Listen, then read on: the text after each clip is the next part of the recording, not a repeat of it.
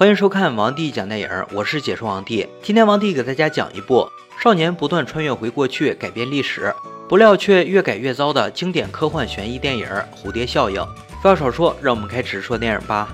纵使细微如蝴蝶之古意，也能造成千里外之飓风。话说十三年前，男主埃文此时还是一个小孩子，他从小和母亲一起生活，很少见到父亲。埃文有个奇怪的毛病，那就是会突然的间接性失忆。首先是在画画课上，埃文画了一部恐怖的杀人图，事后自己却完全没有印象。单身母亲带着埃文去看医生，母亲说埃文的父亲也有这种瞬间失忆症，以至于最后发展到神经失常的地步，现在还在疯人院关押着。埃文会不会遗传了父亲的基因？医生检查了一番，也没说出个门道，只是建议埃文以后经常写日记，可能有助于恢复记忆。一天在家里，埃文正在开心着写着日记。却突然再次失忆，莫名其妙的拿了把刀站在厨房，这可把单身母亲吓坏了，急忙开车去找医生。中途把埃文暂时交给了邻居男照顾，没想到在邻居男家中，埃文再次失忆。等醒来后，便发现自己和邻居男的女儿金发妹正赤裸的站在地下室里，同时邻居男的儿子小卷毛正一脸怨恨的看着埃文。另一边，母亲和医生正探讨埃文的病症。医生认为埃文可能是缺少父爱，压力太大导致失忆，建议母亲带着埃文去看望他的亲生父亲。在和父亲单独相处的时候，埃文果不其然又再次失忆。醒来后，发现父亲正情绪失控的想掐死自己。所幸众人发现及时，从精神病父亲手中救下埃文，但埃文父亲却被警卫失手打死了。葬礼上，金发妹走过来握住埃文的手，安慰他。金发妹是凯文孤独童年里最好的朋友。六年后，埃文和金发妹都长大了。可能是由于父亲莫名死亡，埃文变得有些叛逆，不仅在私底下与金发妹、小卷毛、大胖一起偷偷的抽烟，更是无底线的恶作剧，伙同小伙伴把会爆炸的雷管放在一个邻居的信箱里。不过，就在等待雷管爆炸时，埃文又一次失忆了。等他再次醒来时，发现自己正和金发妹等人在森林里飞快逃跑。对于刚刚发生的事情毫不知情，身边的大胖却差点被吓傻。埃文想从同伙口中了解到那天到底发生了什么，不过同伙的态度很奇怪，不仅不愿意开口，还反过来不让埃文提起这件事。很显然，那天真的发生了什么大事儿。越是如此，埃文就越发好奇，不停地追问金发妹。但小卷毛却怒了，叫他永远不要再提这件事。随后，三人一起去看了电影，在电影院里，埃文吻了金发妹。正巧这一幕被小卷毛看到了。这个小卷毛是金发妹的弟弟，觉得埃文把唯一对自己好的姐姐抢走了，于是顿时怒火烧心，找了个机会打算烧死埃文的狗来报复埃文。只不过刚行动就被埃文意外遇到了。关键时刻，埃文毫无意外的再次失忆。等他醒来后，发现自己的爱狗早已被烧死了。大胖再次差点被吓傻，而这一次仍旧没有人愿意告诉他真相。另一边，母亲为了给埃文一个更好的生活环境，决定搬家。埃文没能和金发妹好好告别，就匆匆离开了。只是在临走前写了一句话：“我会回来找你。”画面一转，已是七年后。此时，埃文已经是大学生，他一直在研究人类大脑的课题。埃文在一次读日记的时候，竟然穿越到七年前失忆的那个垃圾场。他经历的正是失去记忆的场景。小卷毛暴揍了埃文，并烧死了他的狗。之后，埃文又找了一段当时恶作剧放雷管的日记，回到了丢失记忆的那个场景。结果发现，原来他们的恶作剧竟然炸死了一个母亲和婴儿。回到现在世界后，埃文不仅清楚知道了当时的恶作剧场景，还发现自己能够改变现在世界，比如在回忆过程中烫伤自己。回到现在世界，自己身上就会对应出现疤痕。埃文约妈妈出来吃饭，并询问父亲的失忆症状。谈起父亲，妈妈欲言又止。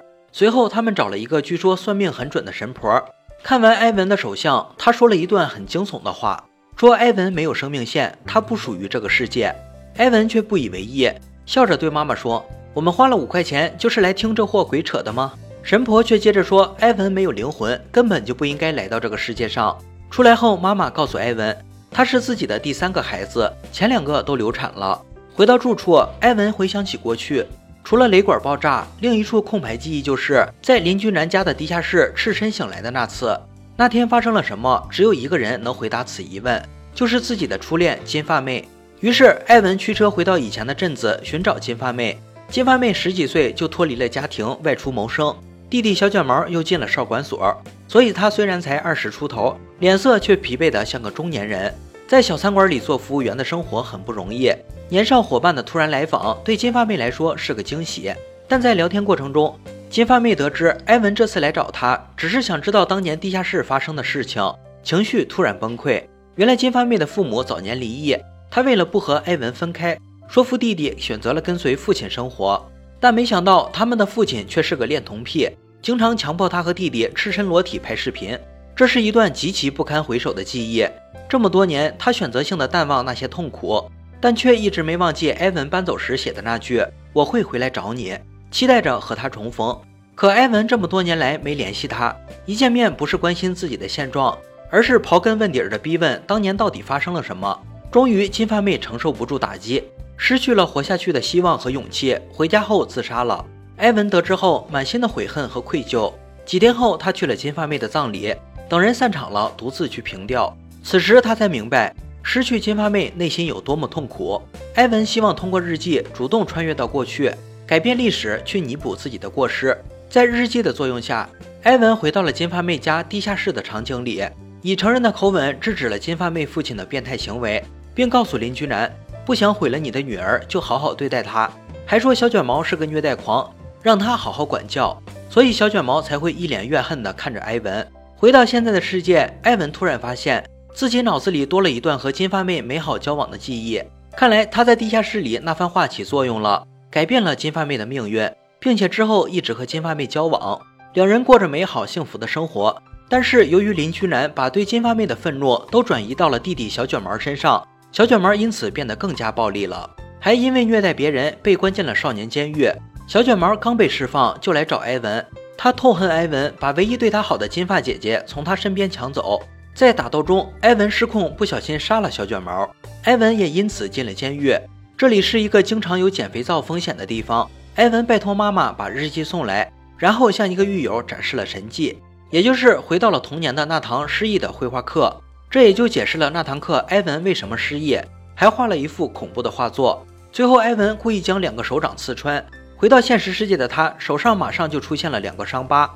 狱友终于相信了他说的话，答应帮助埃文拖延时间。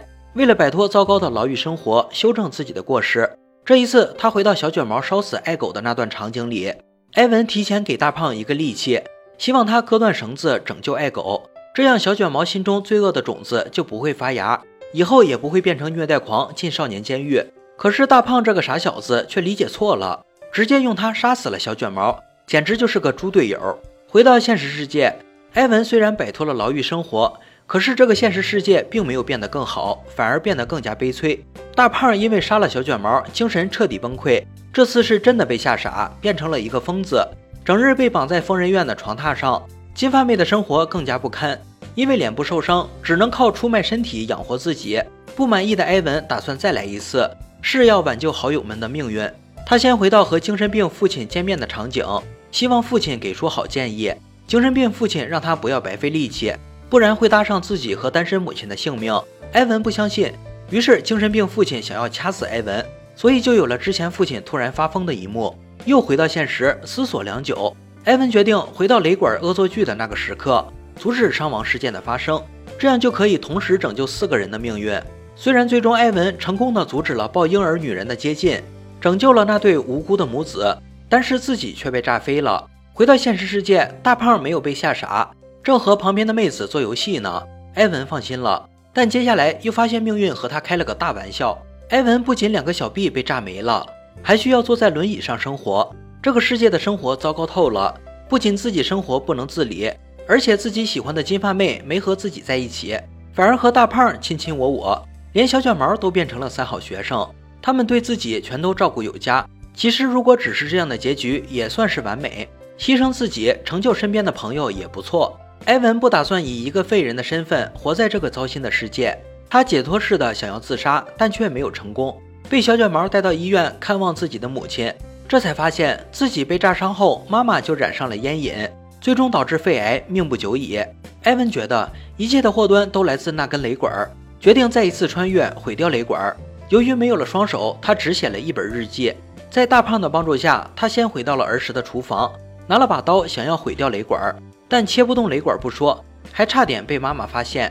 也就是电影开头他持刀站在厨房的那一幕。他只好再次穿越到地下室那个场景，因为早已知道雷管藏在哪儿。在林君然施暴前，埃文拿到了雷管，想提前引爆他，但意外又发生了。在林君然和埃文争抢中，雷管滚落一边，结果金发妹又好奇地捡起雷管，最后被直接炸死了。又回到现在世界，这次埃文因为误杀金发妹被送到疯人院。当他跑去找医生要日记，可是医生告诉他根本就没有什么日记。原来从他误杀了金发妹后就没有写过日记。埃文偶然得知自己父亲是通过相片进行穿越的，想起自己家还有个家庭影片，如果可以通过影片进行穿越，或许能拯救金发妹。于是埃文从疯人院逃回家里，躲进一个房间写遗言，然后打开了放映机。埃文看着影片里正在分娩的母亲，穿越到还在母亲子宫里的自己。这次埃文选择让自己不再出生，妈妈第三次流产。在没有埃文的世界里，妈妈改嫁了一个好男人。大胖是一个快乐的胖小子，小卷毛是个上进好青年。金发妹也因为没有遇到埃文，而选择带着弟弟和母亲生活，并在长大后嫁给了一个好老公。除了缺席的主角埃文，全都皆大欢喜。影片到这里就结束了。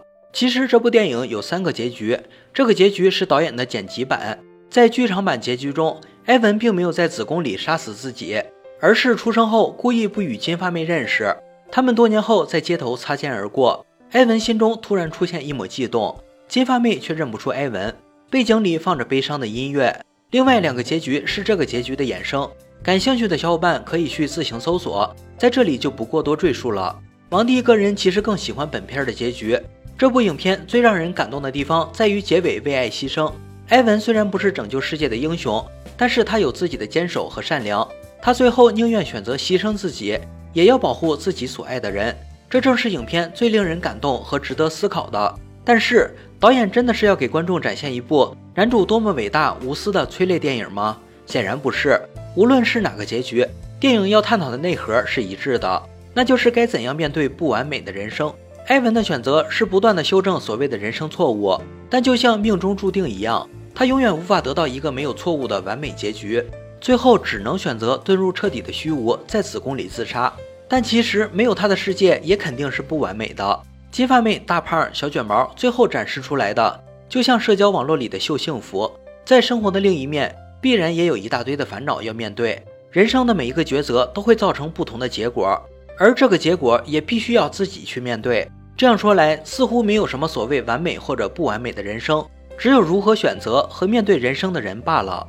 好了，今天的电影就讲到这里了。喜欢王帝解说就点关注吧，王帝讲电影有你更精彩。我们下期再见。